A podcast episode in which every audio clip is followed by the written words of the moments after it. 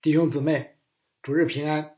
今天要分享的经文是《路加福音》十三章的十八到二十一节，内容是两个有关神之国的比喻，就是大家非常熟悉的芥菜种和面酵的比喻。分享之前，我们先一同祷告。天父，感谢你启示你的话语，叫我们可以查验何为你善良、纯全、可喜悦的旨意。以下的时间，恭敬的仰望，交托在主的手中。求主，你将那赐人智慧和启示的灵大大的赏给我们，运行在我们中间，开启我们，光照我们，好叫我们看出你话语当中的奇妙。主啊，求你借着这段经文向今天的我们说话，奉主耶稣基督的名，阿门。马太福音包括这两个同样的比喻，马可福音呢只包括芥菜种的一个。从三卷对观福音书将比喻所安放的位置可以看出，强调的重点各有不同。马太是将这两个比喻放在有关天国一系列的比喻之中，重点在于通过这些比喻形容天国在地上成长与拓展可见的结果。马可尽管也将其放在一系列比喻之中，但却意在强调。主耶稣是伟大的拉比，正使用比喻教导门徒和众人，揭示神国的奥秘。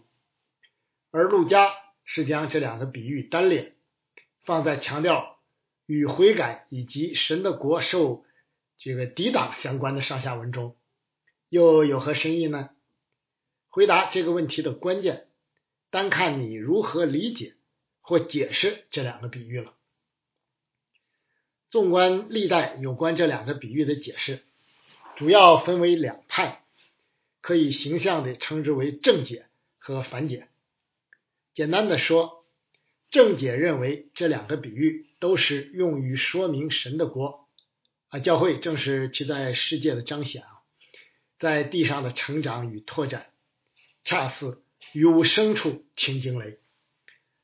赞同这一解释的人比较多。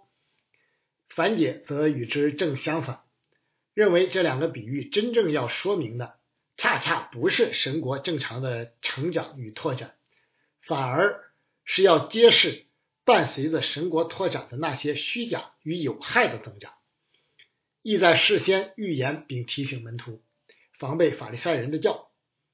持这一观点的占少数，生命更新解经。系列的作者威尔斯比牧师就是这样解释这两个比喻的。就这两个比喻本身而言，正反解双方都认为其重点在于强调似乎看不见的起始与明显看得见的结果之间巨大的对比与反差。芥菜总的比喻侧重外在有形的层面，面教呢则侧重内在无形的层面。干过农活和做过面食的人都能心领神会。芥菜种大概是主耶稣时代巴勒斯坦地区最小的种子，但从其所长出的成熟芥菜却能高达三米左右，犹如一棵茂盛的大树，甚至能为飞鸟提供栖息之地。面酵的威力同样惊人，只要很少的一点，呃，当然多了可就麻烦了哈。就足以发起好大的一团面，只要时间温度适宜，就在不知不觉之间，死面就变成发面了，可蒸可烤了。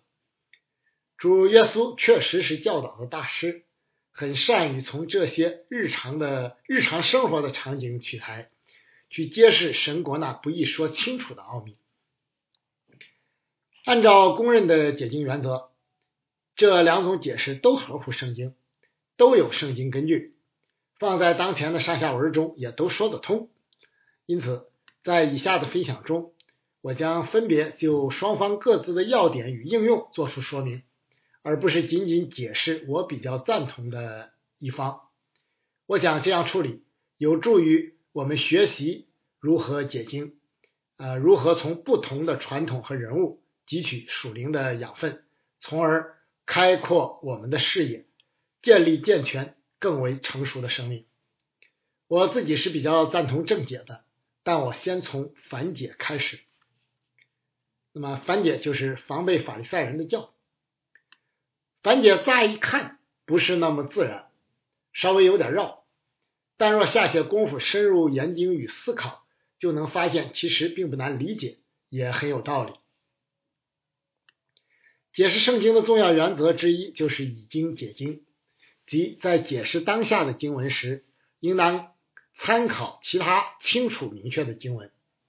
既然主耶稣没有解释这两个比喻，我们在解释时就应当参考其他的经文，据此做出合宜的解释，以保持与整本圣经的一致。这是敬虔、智慧、有效并安全的做法，为正统人士所公认与接受。樊解正是依从这一进路来解释这两个比喻的。圣经中一般以面教代表腐败与邪恶。哎，这可能与发酵过程产生的酸腐有关吧？哈，神带领以色列人出埃及，建立祭祀的国度时，设立的第一个节日正是除教节，就是紧随在这个逾越节之后。节日期间要除掉旧教，吃七天无酵饼。主耶稣警戒门徒：你们要谨慎，防备法利赛人的教和希律的教。有教指代法呃用呃用教指代啊法利赛人的教训。使徒保罗写信给哥林多教会，所以我们守这节不可用旧教，也不可用恶毒邪恶的教，只用诚实真正的无教病。为保持与其他经文的一致，将这里面教的比喻解释为神国的成长，就是不合宜的。面教应当代表着与教会拓展同时展开的不可避免的腐败因素，如假师傅、假教义等等。既然地上的教会难以避免麦子与稗子的混杂，以面教与稗子更为恰当。因此，面教的比喻就不应当解释为教会正常的成长，反而代表着教会内虚假有害的增长。同样。在解释同样在撒种与呃地图比喻的解释中，这是主耶稣亲自解释过的比喻，因此就是明白并解释其他比喻的钥匙。那飞鸟代表撒旦，来把撒在人心里的道夺了去。而在为尼布甲尼撒王解梦的时候，但以里说：“这舰长有坚固的树就是你。”可见大树有可能代表世上邪恶的国家或君王。因此，芥菜种的比喻同样不易解释为神国有益的增长，反而解释为有害的增长，呃更为可取。的确，主耶稣在相关的启示中曾明确预言，天国将是麦子与稗子一起生长，又好像聚拢了各样水族。因此，伴随着神国的成长与拓展，不但会有各种假教会。假教义和假师傅，而且连基督都有假冒的，可见按此解释这两个比喻是合乎圣经一贯教导的。解经的另一个重要原则是不能脱离经文的上下文随意解释，天马行空，而应当与上下与上文下理呃，而应当与上文下理相符合。把反解放在陆家当前的上下文中。其强调的重点很容易看得出来。尽管神的国已随着主耶稣的降临而来到，但却必定会受到以法利赛人为代表的犹太人的抵挡。他们企图把这新酒装在旧皮袋里。同样，在未来向外邦拓展的过程中，神国同样会受到各样的干扰、抵挡或压制。不仅有从外面来的，而且。也有从教会内部来的，因此这两个比喻意在事先提醒门徒谨守警醒，随时防备法利赛人的教。呃，教会历史很不幸的上演了这一幕幕，教会初创就经历了亚拿尼亚和撒菲拉的假冒为善，福音首次越过犹大进入撒玛利亚，就有西门企图以金钱购买圣灵的恩赐。使徒约翰晚年又提到尼格拉一党人的教训，到了中世纪，天主教会已经长成一棵腐败的大树，以致不得不以宗教改革的惨烈方式回归正路。今日的教会看起来似乎遍及世界各地，但教义混乱，世俗化无处不在，见证与影响力式微却是不增的事实。与全世界快速增长的人口相比，教会怕是在萎缩，而没有实质性的增长。撒旦绝不会停止阻挠、破坏与干扰神国拓展的进程。尤其是从教会内部发起的攻击，樊姐正催促我们，教会急需警醒与悔改，急需奋起捍卫真道，急需恢复圣洁的生命与见证，这是我们当下紧迫的使命。当然，我们也大可不必灰心，因为洪水泛滥之时，耶和华坐着为王，耶和华坐着为王，直到永远。主一定会洁净并复兴他的教会的。神国的拓展无人，不论来自教会内外，能够拦阻。现在我们再看正解，于物生处听惊雷。正解理解起来比较自然顺畅，这同样这本身就是解经的重要原则之一。毕竟从前所写的圣经都是为教训我们写的。按着自然的、常规的思路去阅读、理解并应用经文，是自然而然、合情合理的。否则，不仅不易理解，而且很容易造成过度解释。比喻的重点在于以简单清晰的事物来说明复杂模糊的事物，因此，解释比喻重在把握整体与重点，而不应当太过关注细节。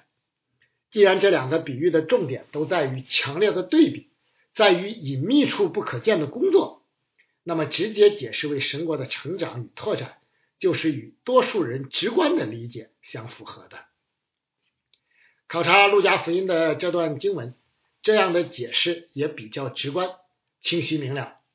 神的国已随呃耶稣基督的降临而来到，尽管犹太人拒绝、不肯悔改而进入。法利赛人固守自己的意，但神的国却不受拦阻，已经悄然开始。芥菜种已经种下了，面架已经放进去了，结果就不是任何人可以拦阻的了。呃，尽管当时的人看不出来，也想不到，但今天谁不知道历史？历史由此揭开的那崭新的一页呢？就是深入细节。圣经也有不同的记载，比如教，尽管常代表腐败与邪恶，但也不是绝对的。呃，粗俗节，也就是五旬节啊，就要从你们的住处取出细面一法十分之二家教，烤成两个摇祭的饼，当做粗俗之物献给耶和华。可见有教饼也是可以用于献祭的。再比如，神使用乌鸦。哎，这还还是不洁净的鸟哈！每天叼饼和肉去供应先知以利亚。主耶稣也说过，神看顾天上的飞鸟。呃，不仅如此，在这个比喻中，将飞鸟解释为万国、万族、万民都将有人进入神的国，也是很恰当的。在以西结先知的意象中，香柏树则预表将来的弥赛亚。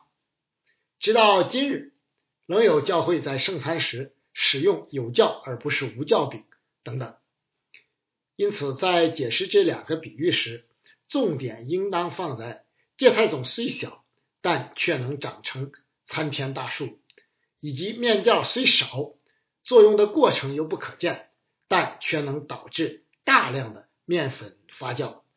三斗面的饼差不多可供一百人吃哈，而不必深究于树、鸟和教代表。呃，什么的细节？这样的解释也与神国成长与拓展的实际相符合。神的国一开始的确不起眼，主耶稣同时建起于犹太和外邦两个群体，被钉十字架。彼得、约翰被认为是无知的小民，保罗在人看来是癫狂的，呃说白了就是疯子哈。呃，教会看起来不过是边缘群体的乌合之众而已。有谁看得上这微不足道的芥菜种呢？又有谁看得出这面教的威力呢？但主的话岂能落空？两千年历史展开的却完全是另外一幅景象。教会今天确实已长成参天大树，拓展至地极。从没听说过主耶稣之名的国家和地区已经很少。尽管遭遇外在的逼迫与内在的搅扰，教会却始终伟然屹立，傲视世上的列国万族与自高自大的狂人。真道从未泯灭，反而遍地传扬，正应了当年主耶稣的应许。我要把我的教会建造在这磐石上，阴间的权柄不能胜过它。我们教会的经历不就是这样吗？从清华西门的一个家庭查经小组开始，到一个团契和十多个团契，直到现在比较完整的守望教会，不足三十年的时间，风风雨雨中，我们竟然从一粒芥菜种长成了一棵尽管不大，但却也颇有些规模的小树，起初那不起眼、不起眼的面教，却发起了具有一定影响力的面团。因此，尽管目前教会仍旧需要征战，依旧遭受逼迫与打压，社会大环境比起十年、二十年前甚至更为恶劣，但只要我们坚定的持守意向，忍耐到底，就没有任何势力。能够击垮永生神的教会，因为是主自己撒的种，主就一定会叫他生长。独行其事的耶和华以色列的神是应当称颂的，他荣耀的名也当称颂，直到永远。愿他的荣耀充满全地。阿门，阿门。最后，我们特别说一下平衡而全备的智慧。以上的分享提醒我们。读经与解经不仅需要对圣经全备的了解，而且需要平衡的智慧。阅读属灵书籍也是同样的道理。因此，在新的一年开始之际，我再次呼吁弟兄姊妹一定要完整的读经、读经再读经。如果你不熟悉全本圣经，没有牢固的经文基础，怎么可能已经解经呢？又怎么可能学习与审思明辨呢？年初往往是励志与重启的时候，但重要的是持之以恒。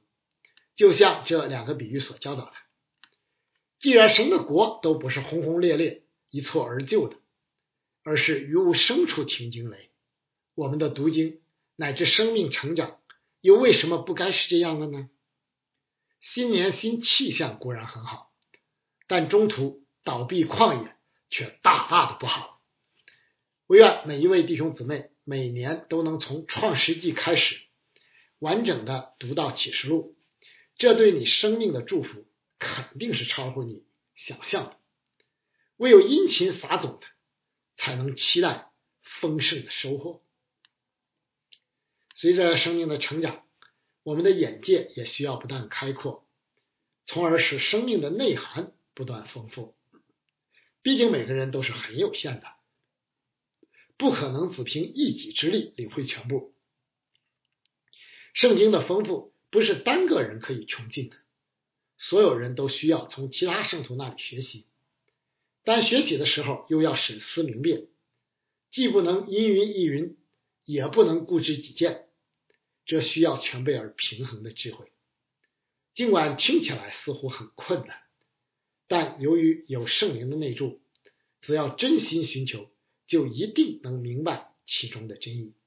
因为主曾应许：你们祈求，就给你们；寻找，就寻见；叩门，就给你们开门。因为凡祈求的就得着，寻找的就寻见，叩门的就给他开门。为此，我想提醒弟兄姊妹两点：一是对于同一段经文，可能存在不同的解释。有些观点甚至可能彼此抵触，但只要不关乎基本教义，就要求同存异，不强求一致，也不要大惊小怪。就像今天这两个比喻的正反解一样。但如果涉及基本教义，如三位一体、神人二性、十字架与复活、圣灵的位格、罪与死、唯独应信诚意、圣经的无误与权威，以及末日的审判等，是没有讨论余地的。必须持守大公教会的传统，否则就是异端，就当弃绝与抵制，绝不能同服一恶。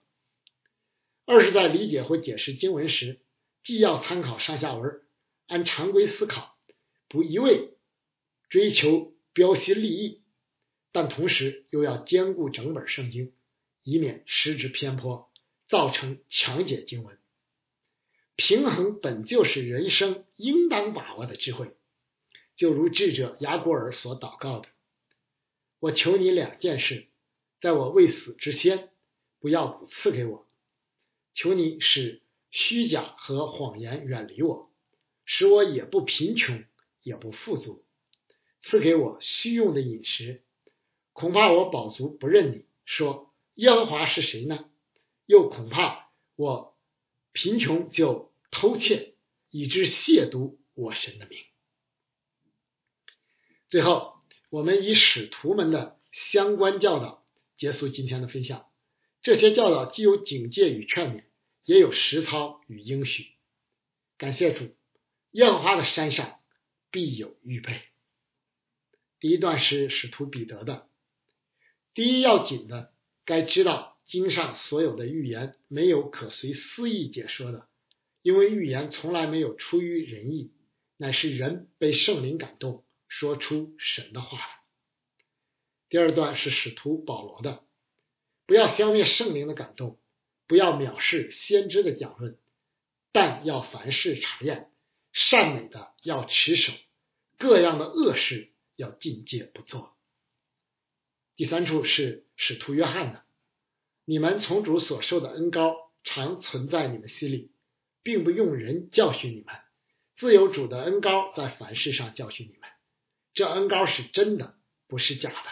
你们要按这恩高的教训住在主里面。阿门。在主里纪念所有为主的名征战的教会牧者和弟兄姊妹们，求主保守看顾他自己的守望教会。阿门。